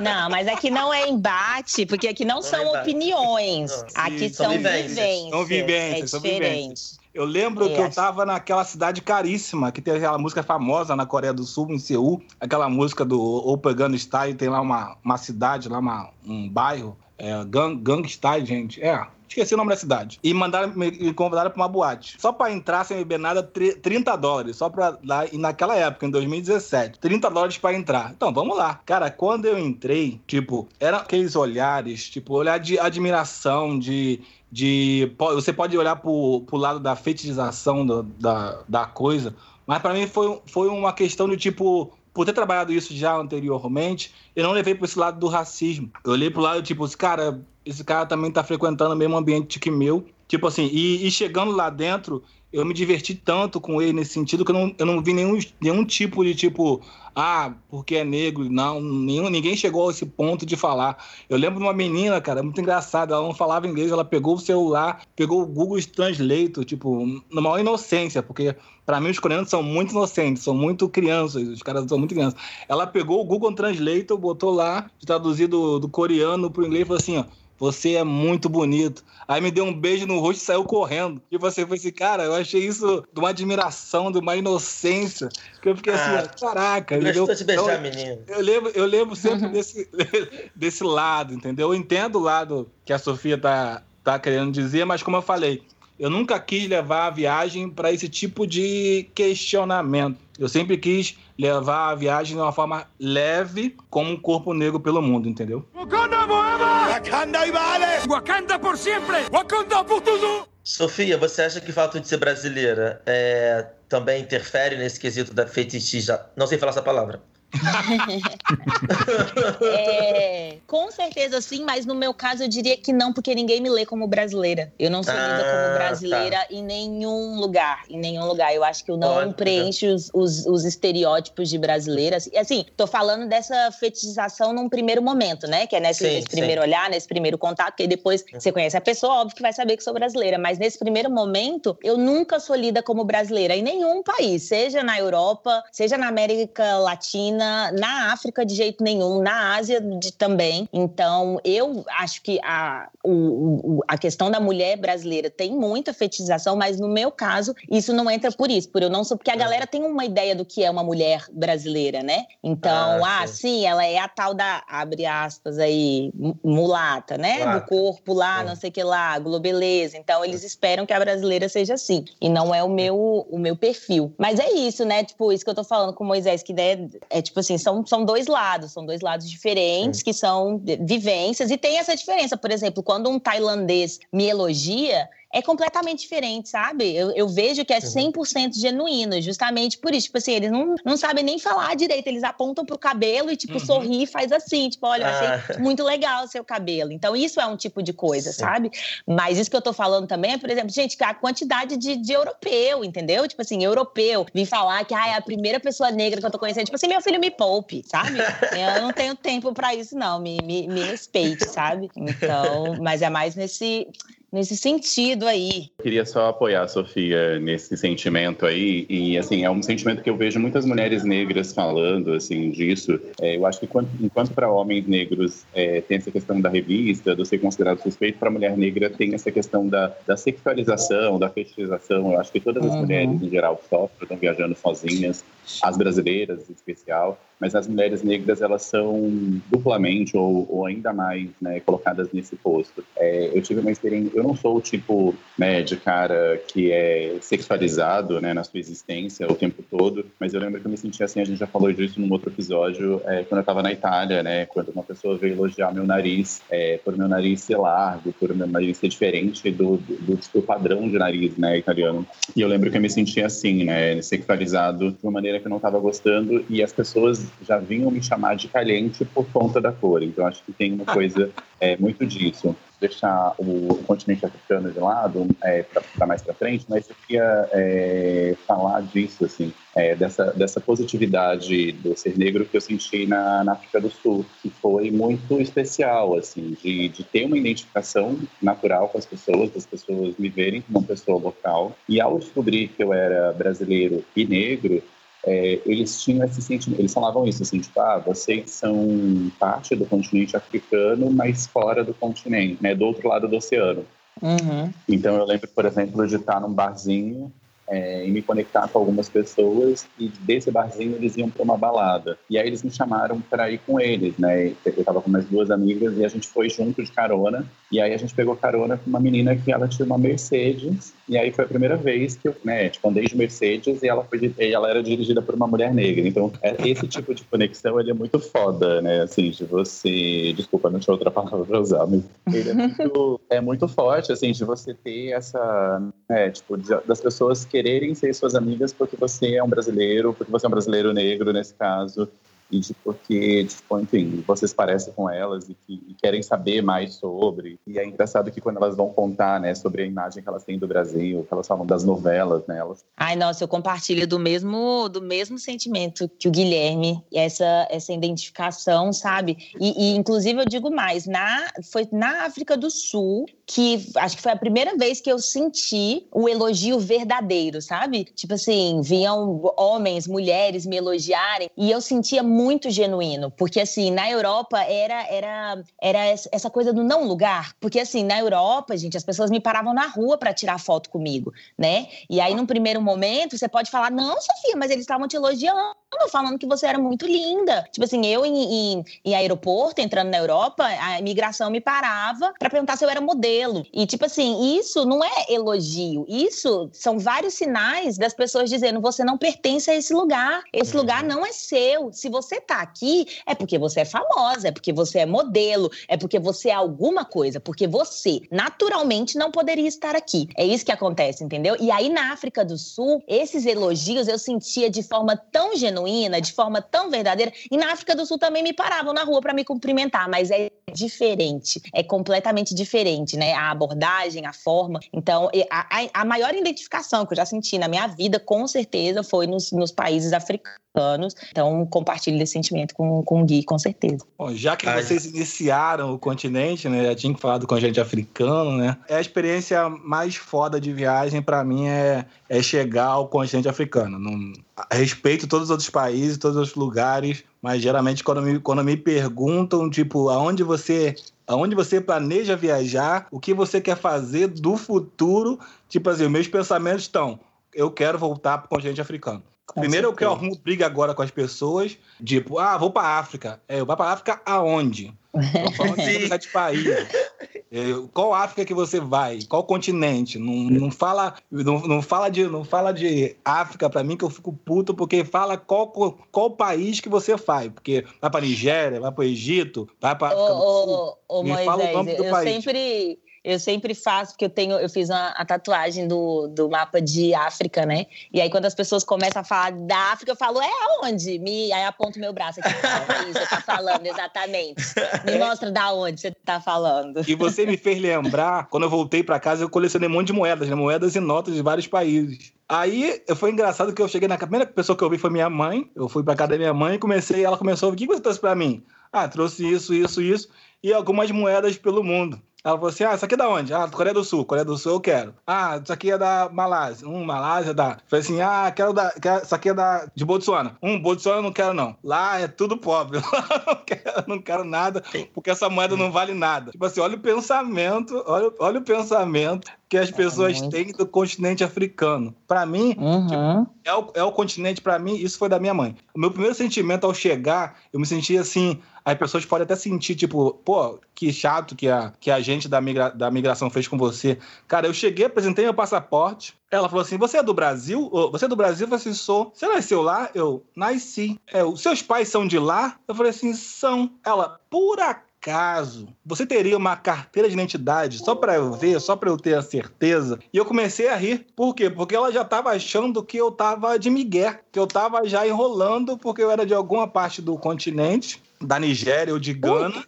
De Gana e não estava acreditando. Cara, eu peguei minha identidade, mostrei ela, viu lá Rio de Janeiro, Brasil, aquele sentimento de tipo, eu tô aprovando você, mas eu não. E ela é negra, tá? Eu tô aprovando você para entrar, mas eu não acredito que você é do Brasil. Cara, eu comecei a rir no sentido de tipo, caraca, estão me reconhecendo como irmão, estão me reconhecendo como da casa. tipo, e ao longo da viagem foi engraçado, cara, cruzando Botsuana, tipo, o pessoal fez uma reunião, gente. A mulher viu, viu meu passaporte, ela fez uma reunião com a chefe dela, validando, fazendo conta na mão, botando em máquina para ver se meu passaporte era falso. E eu ria. E ela, tá rindo por quê? Falei assim, cara, que toda vez que eu tenho que apresentar meu passaporte, que eu sou do Brasil, ninguém acredita. Ela, desculpa, não tô acostumado a ver brasileiros negros cruzando o continente, entendeu? E África do Sul para mim é, é, é, é, sonho. É de, pô, é de você chegar na, lá em Cape Town, lá no, lá no hostel, que todo mundo vai primeiro, que era o Curiosity Hostel. Olha aí, fazendo um jabá do, do, do hostel aí. Não sei se o Cainão, o chefão aí, vai cortar isso. Então, um jabá gratuito aí pro Hostel. Cara, eles me viram, você, você é da onde do continente? Você, não, sou do Brasil. Do Brasil, Brasil, caraca! Ele ficou tão empolgado que no, na, eu cheguei numa quinta, se eu não me engano. Na sexta-feira tinha um churrasco deles na casa deles, no Soeto. Eu falei assim, cara, caralho, puta que pariu, meu irmão. Eu vou pro churrasco no Soeto, não vou como turista, eu vou como irmão. Caraca, eu cheguei lá em Soeto, todo mundo tá falando, tentando falar comigo em Zulu. Ele falou assim, Moisés, meu amigo falou assim, Moisés, não fala nada, fica calado, deixa as pessoas falarem. É, eu quero ver como elas vão, como elas vão falar com você. Cara, 90% das pessoas falando em Zulu e todo mundo rindo, porque como assim você não fala Zulu? Você é daqui? Eu falei assim, cara, um, é um sentimento assim inexplicável. É, é, explicável para quem já é negro, mas para quem não é quem não é negro, tipo assim, não consegue entender. É, eu falo que o meu sentimento foi de voltar para casa, sem Exatamente. nunca ter estado lá. Esse foi o meu sentimento de voltar para casa. Na África do Sul, lá em Cape Town, que eu fiquei. Também, tipo, cheguei para ficar, sei lá, uma semana, fiquei cinco. Lá, tem uma coisa muito interessante lá em Cape Town pra mim, que além de ser muito parecido com o Rio de Janeiro, né, geograficamente falando, na Cape Town eles também tem uma história de miscigenação igual a gente, né? A sabe que miscigenação foi feita de uma forma horrível, né, aqui no Brasil. Nem, nem, nem tentar esse mérito, mas aconteceu. Então, assim, lá no, no tem os black, o white e colored. Então, assim, eu, uh, o que seria, a gente falaria que somos os negros de pele mais clara, né? E tinha muito lá, né? Então, assim, foi o único lugar fora do Brasil que eu, assim, cara, eu me senti muito em casa, porque eu via pessoas parecidas comigo também, essa, né, esses, essas tonalidades da pele negra que existe aqui no Brasil também. Eu via muito lá em Cape Town. E assim, mesma coisa, eu juntei lá com, fiz cinco amigos numa balada, cinco amigos também, é, todos é, black e colored, né? Pretos e tonalidades diferentes da pele negra. Ficamos amigos e aconteceu igual o Guilherme. Tipo, me chamavam, entrei no carro, vamos pra fazer uma after não sei aonde. e eu ia com ele, fiquei aí cinco semanas com né, meus amigos do hostel, tipo, esqueceram, eu esqueci deles, né? Não existiam mais. Que era tudo alemão, ah, não. Juntei com a galera local ali do Cape Town, somos amigos até hoje, falam no WhatsApp e tudo mais. Então, assim, me senti muito em casa, muito conexão real, cara. Cape Town, pra mim, foi realmente esse lugar. Se eu te perguntar uma coisa. Eu cheguei no, no aeroporto e fiquei assustado. Primeiro que eu comecei a ver... Primeiro, o primeiro susto para mim foi sair do Brasil já numa companhia africana e, tipo, com o pessoal, a tripulação toda negra. Eu falei assim... Nossa, hum, as aeromoças negras. negras. Aqui, tipo... Eu queria até tirar uma foto. Eu falei assim, cara, primeira vez que eu vejo toda a tripulação negra. Eu já Maravilhosa. Fiquei, eu já fiquei, assim, assustado. Cara, isso foi saindo do Brasil. Agora, indo pro continente africano, eu cheguei, eu vi aqueles outdoor, um monte de gente negra. Eu vendo, eu vendo, aqui, eu vendo todo mundo assim, eu vendo, tele, eu vendo novela, o protagonista era negro. Eu vi o telejornal, o Jornal Nacional da, lá da África do Sul. Os negros, eu falei assim, gente, pra que, que, eu, tô, pra que, que eu tô fora disso aqui? Que, por que, que eu preciso sofrer tanto no Brasil? por que, que, eu, por que, que eu não posso Sabe o que, que eu achava mais maravilhoso na África do Sul? Casa. É que é que tinha esses outdoors de pessoas negras e aí tinha, tipo, um branco. E aí eu pensava, uhum. aqui eles são a cota. Sim, virou, né, aqui, né, aqui tem a cota dos brancos. Ai, eu amava. Parece que o jogo virou, né, querida? Ô, oh, Moisés, eu, eu, vi muito isso no Quênia, cara. Foi assim, maravilhoso. A primeira coisa que eu reparei contigo no Quênia foi isso. Outdoor, é, é com as mulheres lindas, Não, e todo mundo era. Porra, gente, maravilhoso. E o maior susto, cara, também. Tipo, o Guilherme falou do carro, do Mercedes, eu lembrei. Vocês vão falando, eu vou lembrando das cenas que, aconte, que aconteceram comigo. Cara, eu tava lá na cidade, eu tava. Ó, primeiro que tem uma diferença ainda na África do Sul. Tu, geralmente as pessoas só ficam lá, só usam o Johannesburgo de hub e depois uhum. vão pra Cape Town. Eu adorei Johannesburgo. Eu ficava, vários dias andando. Eu sei que o nosso chefão aí, Kainan, não, não gosta tanto de Johannesburgo, ele pode até falar por quê depois. Não sei qual é o sentimento de vocês, mas eu lembro da, da situação em Johannesburgo que eu tava andando, aí eu vi, eu vi um carrão, gente, aquela Land Rover, aquela Evoque. Aquilo ali quando eu olho para aquilo ali, eu falo assim: caraca, meu irmão, o cara é sinistro. Aí eu olhei, eu tava na África do Sul, aí eu vi aquela, aquele carro, tipo, todo aberto, um negão naquele carro, eu falei assim, e olha o negão, meu irmão. Assim, aquela evoca, tipo assim, eu, eu, fiquei olhando assim pra aquele negão, eu falei assim, aí olha, olha, como é, olha como é que é o pensamento. Primeira coisa que eu pensei, é jogador de futebol? Eu falei assim, não é jogador de futebol. Tipo assim, é pagodeiro? Não é, não é pagodeiro. Tipo assim, é, é miliciano? Não é miliciano. Eu falei assim, é um cara normal. Então pra mim foi um susto, tipo, de ver negros com carrões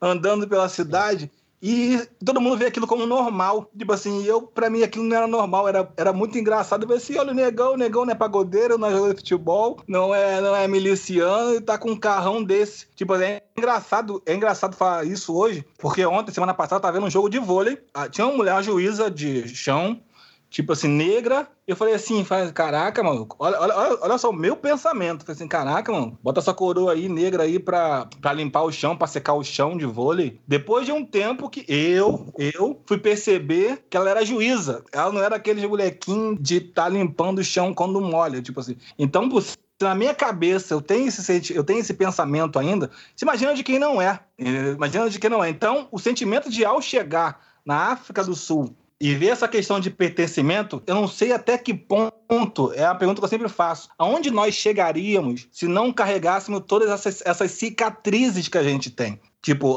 qual seria o céu? Qual seria o limite se a gente não tivesse esse pensamento tóxico a todo momento? É uma reflexão que eu faço, tipo. Eu, eu falo assim, nem é de, de cicatriz, porque cicatriz tem em todos os lugares, né? A África do Sul ela é profundamente marcada por uma história Sim. de apartheid, de exclusão, de separação. Então não é nem sobre cicatrizes, mas é muito isso que a gente está falando, que você falou, né? De você ver as pessoas negras em todos os lugares. Então, é. talvez a pergunta seja: onde nós chegaríamos se a gente estivesse acostumado em se ver ocupando uhum. todos os espaços, entendeu? Porque para mim esse foi o sentimento também. Eu cheguei em Joanesburgo, eu fiquei três dias chorando, todos os dias, porque para mim foi a primeira vez em 23 anos de vida que eu vi pessoas negras em todas as situações. Que eu via, era isso, entendeu? Era no carrão, era tomando café, era andando de skate na rua, era ali no hostel do meu lado. A primeira vez em 23 anos, gente. Era a primeira vez que eu não era a única pessoa negra do rolê. Então, eu acho que a pergunta é essa: onde a gente chegaria se a gente se visse em todos os lugares? Porque é. referência é tudo. é tudo. E eu olhava em volta e eu pensava, gente, então é assim que as pessoas brancas elas se sentem o tempo inteiro. Por isso que o, o, o, o céu é o limite para as pessoas brancas, porque você tem pessoas brancas em absolutamente todas as posições e situações. Uhum. E aí, quando você é uma pessoa negra que desde criança você não se vê em nenhum lugar, você é ensinado que aquele lugar não te pertence, é, é, sei lá, é o meu caso, que você nunca nem ousa sonhar viajar. Porque como assim? Ninguém, ninguém nunca viajou,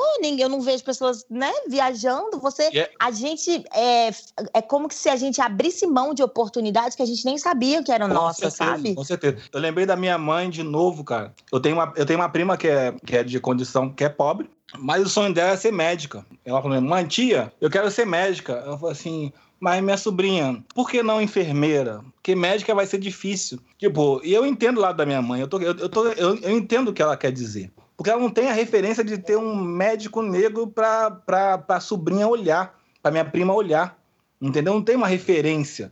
E, e, e isso que eu tô falando, né? Tipo, Cara, se a mãe tivesse visto na época dela, quando ela trabalhou como enfermeira, uhum. vários médicos, ela falou assim: Fulano pode, eu também posso. Entendeu? De, de ver, de, de, ver essa, essa referência. Tipo, eu sempre digo: nada vai impedir de você correr a corrida de 100 metros. Aliás, a gente não está correndo uma corrida de 100 metros, é uma maratona. Você vai correr com desvantagem. Você vai, você vai correr, vai começar de um ponto mais atrás, mas nada vai impedir de você buscar o teu sonho, de você ir para de você ir para Tailândia e viver como um nômade, Sofia. Tipo, mas é por isso que eu acho talvez você, que eu talvez acho... você não tenha noção, vocês não têm, nem não somente a Sofia, mas a gente como um todo, vocês não têm noção do efeito que a gente pode causar numa criança que tá pensando em viajar. Tipo, não, não mas então, é isso que eu ia falar. De olhar, de é por isso que eu assim, acho Tá vendo aí? Tá, por isso que eu aí, acho extrema. Olha aí, olha aí, eu tô mostrando os fatos, tô mostrando os fatos. Agora você eu... quer ficar no meio Eu tô tentando falar, eu posso. Deixa a Sofia falar, mas. Mas é só um alívio cômico. Você faz jus ainda. Você é um trem que descarrilha. Você não para. A Sofia tá tentando falar e você não para, moleque. Vai, Sofia. É, isso chama nem... interruption. É, é, isso. Para de silenciar a mulher Sofia. negra. O que é isso? É... Não, eu não ia nem discordar de você. Eu tô gritando aqui só porque eu quero falar mesmo. É... Que sim, eu tenho extrema noção de quão é importante essas referências que nós somos e por isso que eu acho extremamente importante a gente compartilhar as nossas vivências. É por isso que eu faço questão de mostrar no meu Instagram, de compartilhar a minha vida, de escrever sobre as minhas vivências, porque quando eu comecei a viajar, eu não tinha essas referências, sabe? Então, eu tenho, meu projeto, ele se chama Pretas pelo Mundo. Então, o, todo o meu objetivo é que pessoas negras, ao entrar em contato com o meu conteúdo, ao entrar em contato com o meu Instagram, elas vejam em mim uma outra possibilidade. Então, é extremamente importante que a gente fale, que a gente se mostre justamente por essa referência, né? Quando eu comecei a viajar, vocês falaram lá no começo de referência, eu não achei referência de mulher negra viajando, de mulher negra viajante. Eu não achei. Brasileira, zero. Eu fui achar referência é, de gringas estadunidenses, as mulheres negras dos Estados Unidos, elas viajam bastante. E aí essas foram as minhas referências. E aí eu pensei, falei, não, gente, então se não tem referência, eu vou ser a referência. Porque assim, viajando do jeito que eu viajo, então ter é, é, essa referência, eu não tinha. Então, mas é sobre isso, sabe? É tipo assim, então vou, vou ser a referência para que outras mulheres negras me vejam e vejam essa possibilidade. Tipo assim, caraca, tem essa menina super nova, preta, preta retinta, que tá fazendo isso, ah, peraí, então eu também posso fazer, sabe? Wakanda forever! Wakanda e vale! Wakanda por sempre! Wakanda por tudo! Ô, gente, agora deixa eu perguntar para vocês, porque para mim a, a viagem pro, pro continente africano ela foi muito um marco na minha vida, né? Tanto esse marco de identificação, quanto de ver outro tipo de viagem, é, de reconexão, né? De reconexão com as raízes, etc. Mas isso me mudou também no sentido de que eu tô viajando, eu quero estar cercada de pessoas pretas. Eu não me sinto completa quando eu não estou, porque eu vivenciei isso, sabe? Então eu queria saber se, se vocês sentem isso também. Tanto que quando eu penso em lugares para eu morar a longo prazo, sei lá, meu longo prazo é um ano. Eu penso no continente africano, justamente porque eu sinto essa falta de estar rodeada dos meus, dos meus iguais. Vocês se sentem assim também? Eu não me sinto, eu me sinto muito assim também. Por exemplo, quem um mês viajando pela Índia. E na Índia a galera é negra. O pessoal não tem, não tem essa noção ainda, porque o pessoal não conhece muito sobre a Índia. Então fiquei um mês lá e foi muito interessante, porque eu estava viajando eu com dois amigos ingleses, muito brancos. Então, sabe aquilo de parar na rua que você comentou, Sofia? Então, paravam uhum. eles. Paravam eles. Eu, ah, vai, para esses aí, para esses brancos aí. Me deixa em paz. Me deixa em paz. Olha então, assim, mais, assim... um, mais, um, mais um, mais um recorte que o pode pedir assim, de a pessoa fala de racismo reverso, não existe. É, Olha bem, calma, gente. É brincadeira. Cadê? Por favor, tudo na Para esses brancos aí. E eu adorava isso. E, não, não adorava, né, eles serem parados. Eu adorava não mexerem comigo para eles me, né, né, para, calma, calma, gente, por favor. É, fica nervoso. É.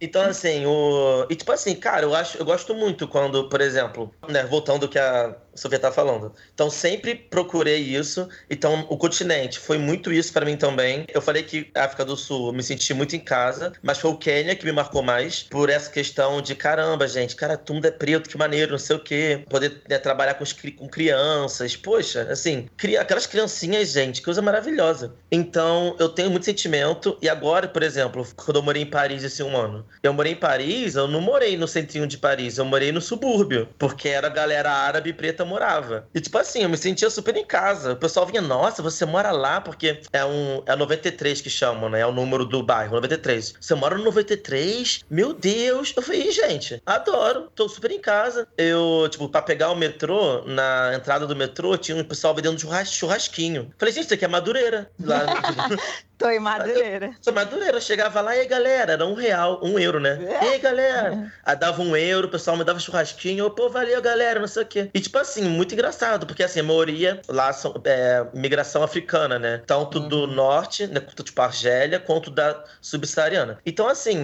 não tinha cara, quase não tinha branco lá no meu bairro. Era geral preto e alguns árabes, né? Então, na idade de pele árabe. Então, assim, é aquilo que a gente estava falando, né? Eu busquei morar nesse ambiente porque é o lugar que eu me sentia mais em casa, assim. Ninguém, uhum. né? Talvez uma, o pessoal me pergunta, nossa, mas como é que foi morar lá? Eu falei, olha, eu me senti em casa. Se você, talvez, se você for uma pessoa branca, loura, de olho azul, não sei como é que vai ser. Talvez você vai andar na rua, o pessoal vai te olhar porque você é diferente dali, porque é uma comunidade comunidade Então, assim, é a que a gente falou aqui no início do, da conversa, né? A gente se sente muito mais em casa à vontade com é, pessoas semelhantes a gente, e ainda mais é, imigração africana, e como eu adoro a África, então tem toda essa questão, entendeu? Então é sobre isso mesmo.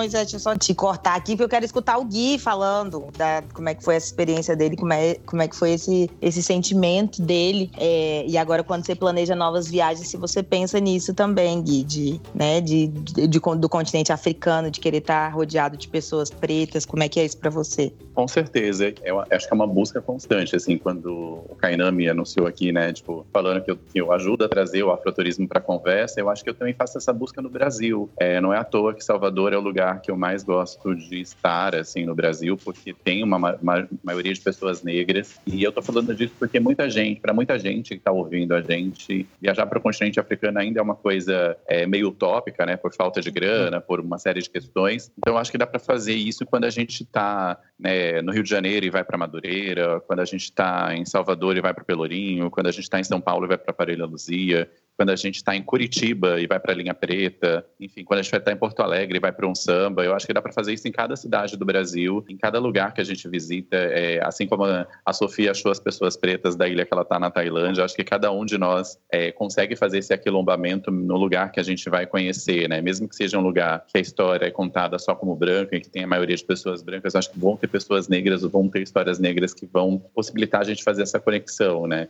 Eu fui para Boipeba é, no começo do verão, né, quando ainda dava, dava para viajar, e aí eu visitei uma casa de farinha, por exemplo, e aí, tipo, o, o dono da casa de farinha é um cara que é o seu Rosi, e ele é de uma família que, que, que cotua isso, né, e aí eu fiquei pensando, e aí eu fiquei conectando a história do seu Rosico de tantas outras famílias, né, com a minha família. Então tinha, tinha, tem, sempre tem coisas é, parecidas com a nossa história, sempre tem similaridades. Eu acho que essa essa busca é uma é uma coisa que hoje eu não consigo mais viajar sem isso. Assim, por mais que eu vá para um lugar só de praia, em algum lugar daquele lugar só de praia, como é o caso de Boipeba, vai ter uma história preta que, que, merece ser contada e que merece ser ouvida, né? Ai, que é. lindo. É exatamente sobre isso. E Gui, tem alguma outra pauta que você queria levantar aqui? Que a gente, né? Acho que esse episódio está longo, que a gente está falando, meu Deus não do tô, céu. Não tô nem, não tô nem, nem, nem contei. Tá, tá tão bom que eu nem sei quanto tempo já passou. É, eu queria falar muito dessa possibilidade do afroturismo, assim, eu acho que é uma, é uma tecla que eu tenho batido nos últimos anos e que foi uma virada de chave para mim. É, e conversando com outros viajantes pretos, assim, não é uma coisa natural. Quando a gente planeja viajar pela primeira vez, por exemplo, eu fiz o meu intercâmbio em Londres, eu não pensava que eu podia fazer meu intercâmbio na África do Sul para estudar inglês. Pode, pode sim. Não posso e devo, né? Eu acho que hoje uhum. eu teria feito para África do Sul e, e seria muito mais barato e teria muitas outras conexões. E eu acho que é, quando a gente descobre né, que a gente pode viajar para lugares pretos e que a gente pode se conectar com a nossa história e que esses lugares pretos são qualquer lugar que a gente vá, né? Então, tipo, é, se eu for para Paris, eu vou na Torre Eiffel tirar minha foto, porque né, eu também gosto de uma foto na Torre Eiffel no Instagram, mas eu vou para o Chateau Rouge conhecer o bairro preto de Paris e vou conhecer as pessoas pretas que estão por lá produzindo cultura, comida, tecidos, enfim. Então acho que é uma, é uma virada de chave mesmo, né? De, de fazer isso propositalmente mesmo, de pensar é. que você quer conhecer a sua história e escolher, né? Hoje eu vou almoçar num lugar preto, hoje eu vou comer, comprar a lembrancinha que eu vou levar para casa de um empreendedor negro. Então, uhum. acho que é, é, é, um pouco fazer essa, né, o turismo é escolha, também é político, né, no sentido de que você escolhe para um lugar e não outro. Então, acho que a gente precisa procurar esses lugares que não, não nos contaram, né. Eu sempre dou exemplo de Palmares, que eu acho que é um lugar que todo mundo precisa conhecer e que a gente não... Nossa, incrível, não, incrível e não é vendido pra gente, né? Como um lugar uhum. de. Não tá na nossa lista de desejos. Wakanda e vale! Wakanda por sempre! Wakanda por tudo! Eu não sei como é que foi o sentimento de vocês ao voltar da África pro Brasil, que é o que, que, é o, que o Gui falou, tipo, de, de conexão com, com a sua negritude. Assim que eu voltei, assim que eu cheguei aqui, eu fiz o roteiro da Pequena África no Rio, que eu não conhecia. Eu, eu achei também. isso um absurdo. Eu achei um absurdo, falei assim, cara, gente, como é que eu não fui, como é que eu não conhecia esse roteiro de onde de onde os negros chegavam no, no Porto do Rio de Janeiro. De conhecer a história, de ver como chegavam os pretos novos, de ter toda essa história, né? Tipo, cara, e agora, antes da pandemia, eu não saía de lá. Eu ia pra Pedra do Sal sem saber toda a história do Pedra do Sal. Tipo assim, eu voltei muito com esse sentimento de ter essa conexão com a minha origem. Não sei como é que foi o caso de vocês. É, eu acho que é um, é um mindset, é isso que o Gui tá falando. É uma escolha política e uma vez que você virou a chavinha para isso, eu acho que não dá para desvirar a chavinha. Então é isso que eu, tô, que, eu, que eu tô falando, de estar tá sempre procurando lugar preto, de estar tá sempre procurando se aquilombar. É isso, gente. Eu tô aqui na Tailândia, literalmente do outro lado do mundo, e eu tava, eu quero achar amigo preto. Porque é isso, a nossa cabeça, ela fica assim. E a gente vai ter essa história preta em todos os lugares que a gente for. É porque é isso, não, não nos foi contada, né? A história que é contada pra gente é uma história branca. Então é legal que vire essa chavinha, e é legal não só pra gente, pra nós, como os viajantes pretos, mas para os viajantes brancos também, porque essa é uma desconstrução que ela é bacana para os dois lados, né? Estamos falando aqui de como é incrível pessoas negras indo para o continente africano, mas acho super importante pessoas brancas também, sabe?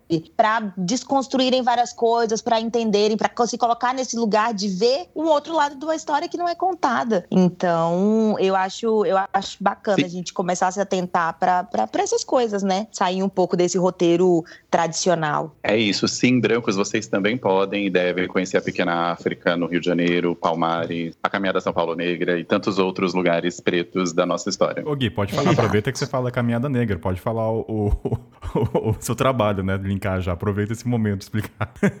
A Caminhada São Paulo Negra é o melhor passeio que uma pessoa pode fazer por São Paulo. é, é, um passeio, é uma, é, é, uma brincadeira verdade, é um passeio que é um roteiro que eu idealizei pelo centro de São Paulo, que conta a história preta de alguns lugares, de alguns personagens do centro. É organizada pela Blackbird Viagem, que é a empresa que, que eu sou sócio. E, e, é um passeio muito interessante porque São Paulo é essa cidade, né? Que você vai para lá, é um centro financeiro e a branquitude ela tá dominando todos os espaços. E a história preta ela é muito apagada, né? Ela é muito pouco óbvia. Então a gente conta um pouco, dá algumas dicas. É um misto de experiência, né? De lugares que têm energia, que são fortes, você não entende, com, com outros que, que estão ali que você passa todo dia e nunca vê, ou que você vai para a cidade, né? Tantas vezes e não conhece. Então acho que é essa possibilidade, assim, que a gente desenvolve é, nessa caminhada. Eu vou deixar o link na descrição da empresa do Gui, para quem tiver interesse em fazer, então tá no link na descrição desse episódio, tá, galera? Queria trazer um assunto que eu recebo demais essa pergunta no meu, no meu Instagram, de pessoas negras, principalmente, né? Falando que elas têm vontade de se jogar no mundo, que elas têm vontade de viajar, mas que elas têm medo. Medo de sofrer racismo, medo de, né, de não serem aceitas e etc. E eu acho é, legal pontuar isso aqui, que o medo, ele, ele não pode ser um impeditivo. Porque, porque é isso, né? Aqui a gente já citou algumas experiências de como muitas vezes no Brasil já é, situações são piores do que viajando, outras vezes viajando. Enfim, eu, as situações mais tensas que eu já passei em questão racial foram no Brasil. Então, o que eu sempre falo é: ser um corpo negro já é uma coisa difícil, já é complicado, não é uma experiência fácil. Então, é, é, isso, no quintal da sua própria casa não é uma experiência simples. Então, eu acho importante que a gente tenha consciência disso, óbvio, mas que isso não seja um impeditivo, sabe? Ah, vou deixar de viajar é, porque Sim. tenho medo de racismo. Então, porque tem outras possibilidades, né? Tem isso, tem o um continente africano, tem esse aquilombamento, Sim. tem redes de apoio, né, de, de forma de você viajar e se sentir seguro, mas que o medo para as pessoas negras, o medo que está sempre tão presente, que ele não seja um impeditivo, né? Porque, não sei, acho que já nos foi tirado tantas coisas, então todo mundo que me pergunta, e aqui eu estou reforçando, acho importantíssimo que não seja um impeditivo. Tem muitas opções, tem muitas possibilidades, e o mundo ele é nosso também, sabe? O mundo, o mundo foi nos foi ensinado que o mundo ele é das pessoas brancas, mas o mundo ele é tão nosso quanto. É isso, acabou o programa. Beijo! eu tô esperando vocês falarem, né? Já como eu sou visto como uma pessoa que fala bastante, eu tô aqui me segurando, eu tô aqui me segurando pra não falar. Não, mas já o Gui, não, falou, o Gui, o Gui ia falar, não. Não, o, Gui... Guilherme queria não, falar. O Guilherme queria falar. Agora todo mundo quer falar, ninguém queria falar, agora todo mundo quer falar. Vai, Gui. Eu queria, eu queria pedir desculpa porque eu tô muito jabazeiro, mas eu lembrei de várias coisas aí quando, com essa fala da Sofia que tem a ver com indicação de coisas que as pessoas podem ver e que eu acho que é importante esse papo não acabar por aqui também, né? As pessoas que estão interessadas verem, né? Você falou o mundo é nosso, eu lembrei muito do congresso que uhum. é, a gente participou, né? Que foi organizado pela Manuela e pelo Nicolas, que chama tem exatamente esse nome, né? Que é o mundo é nosso, que reúne vários viajantes negros que contam as suas, as suas diversidades, né? Ao viajar e tem e tem muitas pessoas diferentes e é muito interessante assistir e ver, né? Eu acho que é é, é, é, um, é, barato comprar, então tá lá na internet, é um congresso virtual, dá para dá assistir agora, né? Saindo desse podcast, ir lá ouvir, ir lá assistir essas pessoas. A gente também pode colocar o link aqui na, na descrição. E, e, eu tenho um programa, é engraçado, né? Eu tenho um programa que chama Guia Negro Entrevista, que é uma série de entrevistas com personalidades negras. E no final dessa série eu sempre pergunto para as pessoas, é, afinal, para você, como é ser um corpo negro no mundo? E, e, as respostas são sempre muito interessantes. E aí eu lembrei da, da resposta do Antônio Pitanga, que é o ator, e aí ele fala que é ser um pouco capoeirista mental, né? Que é essa coisa da gente driblar o racismo e, e continuar vivo de diversas formas, né? Então acho que tem também essa, essas possibilidades de resistência, né? Tipo, uhum. o tempo todo foi, é, né, alguns espaços foi negado e a gente foi lá e falou, eu quero estar aqui. E aí a, a Sofia falou disso, né, de tempo a gente africano e tal.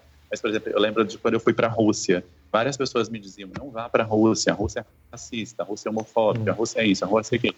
E aí eu falei, cara, quer saber? É dois, né, tipo, era 2016. Falei, não vou deixar de ir num país porque ele é racista, eu vou lá ver qual é. E aí eu fui, realmente a Rússia é racista, realmente a Rússia é homofóbica, mas é linda. Eu não me arrependo nem um minuto de ter ido e, e é, teria ido. É, não tenho vontade de ir de novo, porque já fiz, já foi legal, mas assim, tem outros países para conhecer, mas é, eu teria ido de novo, assim, sabe? Se, tipo, se eu fosse pensar, depois que eu saí de lá, das experiências que eu vi, se foram boas ou ruins.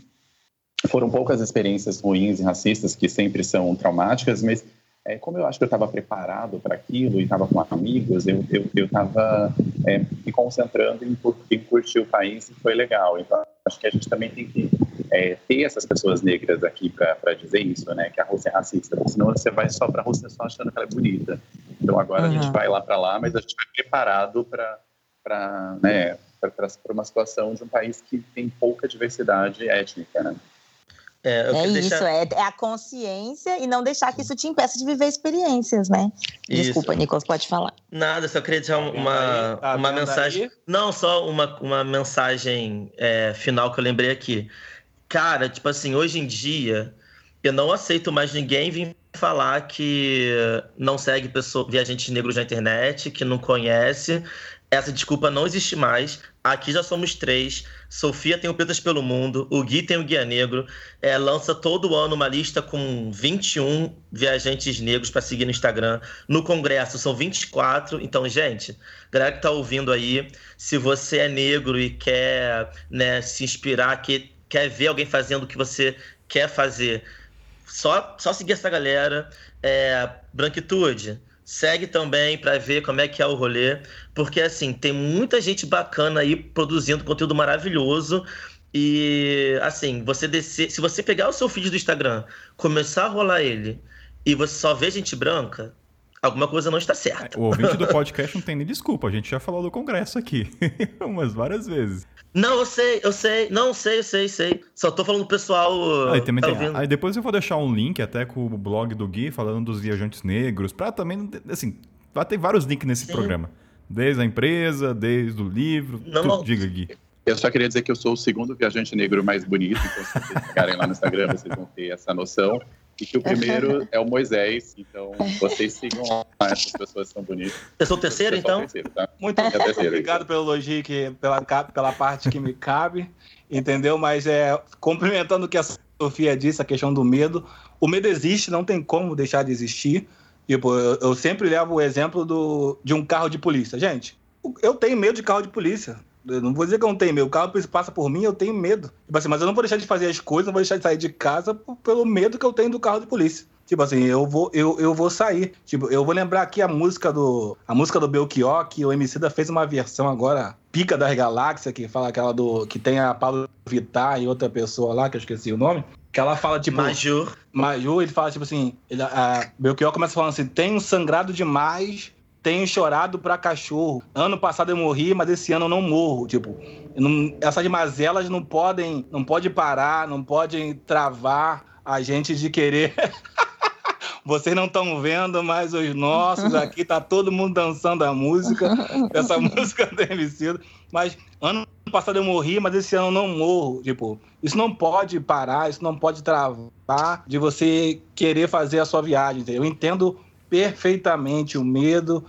De imagina se, se no Brasil eu sofro, imagina fora, numa língua que eu não domino, eu vou, vou ser preso, vou acontecer isso, vou acontecer tal, acontecer B C, você começa a criar um monte de minhoca na cabeça que daqui a pouco você não quer viajar, você começa a se fechar no seu no seu no seu mudinho, então tipo, chega, chega de de pensar que Mazela vai definir a sua vida, tipo, se joga, se liberta, segue pessoas que estão viajando, segue Rui Sofia, Guia Negro, Nicolas, um monte de exemplos aí nossos aí de pessoas que estão viajando, que podem ajudar. Então essa seria a minha palavra para quem está ouvindo, entendeu? Seja pessoa preta, seja pessoa branca, seja pessoa aquela pessoa amarela, aquele não retinto, né? Que a gente sabe que é diferente. Calma, gente, é outra brincadeira.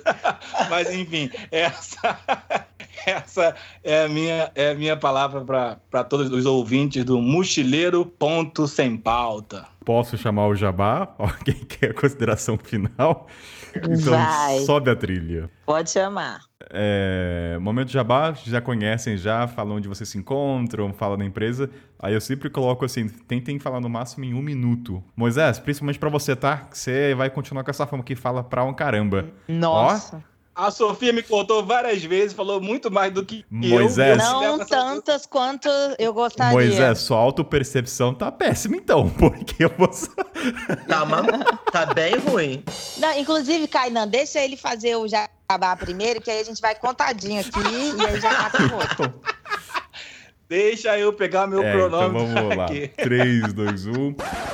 Deixa eu falar uma coisa antes do Jabá. Pode? Pode? Posso? Eu, eu, eu, eu que tô achando que eu tô falando muito, mas vamos lá. É, eu sempre falo essa coisa da, da viagem, né? De, a gente fala de militância, né? E eu acho que muitas vezes a nossa militância é simplesmente estar num lugar, é simplesmente ser feliz e simplesmente poder fazer coisas que são cotidianas para as pessoas brancas e que para a gente são revolucionárias, né? Como viajar, como é, fazer o que gosta, como escolher estar é, em determinados espaços, né? Então acho que são questões importantes que a gente precisa falar e precisa ainda pautar, né? E, e tem uma hashtag que eu gosto muito que é gente preta curtindo a vida, que é muito isso, Uhum. assim, da gente fazer essa revolução por meio da nossa felicidade e, e devolver para o mundo é, né, a nossa alegria, a nossa cultura que é tão maravilhosa.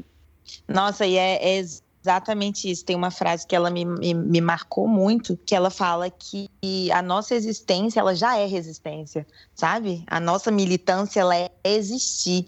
Então, nós, pessoas negras, existindo, viajando, sendo felizes, a gente já está fora da curva do que foi estabelecido, né, pra gente. Então, a existir já é resistir quando a gente fala de corpos negros. Isso aí. Agora pode jabar, Agora Kainan. pode Jabá? Então vamos no Jabá.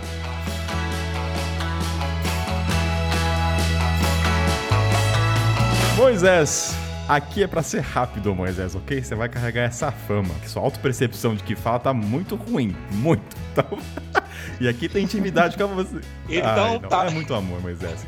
Então tá, pra quem não me conhece, conhecido como Moisés, mas no Instagram, que tá parado ainda por causa da pandemia, tá um pouco paradinho por causa da pandemia, mas é Nego pelo Mundo. Quem quiser me seguir lá, no momento agora, esse é o Moisés que vos fala. Foi um prazer inenarrável estar com vocês nesse podcast de Mochileiros Ponto Sem Pauta. Haha! Peguei você, pegadinha do malandro!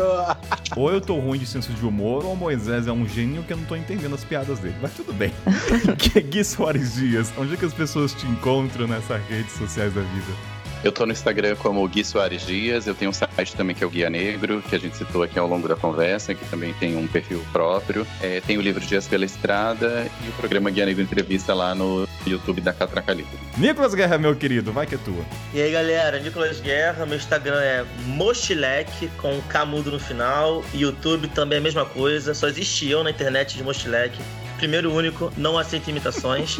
é isso daí, me encontrem lá, vamos trocar uma ideia no momento. Não estamos viajando, mas estamos produzindo conteúdinho. De quebra, ainda falo um pouco de África e da língua francesa, que eu dou aula no momento. Muito E obrigado, nóis. agora, com todo o glamour, com o tapete vermelho, vai, Sofia, a princesa da Tailândia. Música de fundo. É. Ai, gente, é isso, né? Sofia Costa, você pode achar no meu Instagram, arroba ruisofia.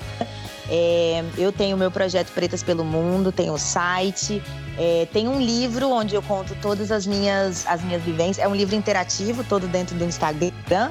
Você pode achar tudo lá no meu perfil, onde eu conto as minhas vivências de ser uma mulher negra viajando o mundo. Né? Tô viajando o mundo aí sozinha há mais de quatro anos. E, e é isso. É, vamos trocar ideia no Instagram. Tô sempre conversando com todo mundo. Acho super in- interessante essa troca. É, sou super adepta da gente trocar, porque é isso. Referência é tudo. E, e é isso, gente. Obrigada. Um beijo. Então, obrigado, Gui, obrigado, Moisés, obrigado, Sofia, obrigado, Nicolas. Foi um papo maravilhoso de ouvir, um ouvinte aqui. E é isso. Então, até a próxima e valeu. Valeu, valeu, um beijo. Valeu, quero viajar com vocês. Preto. Ai, vamos! Valeu, me chama de última hora sempre, eu venho. Valeu, quebra galho.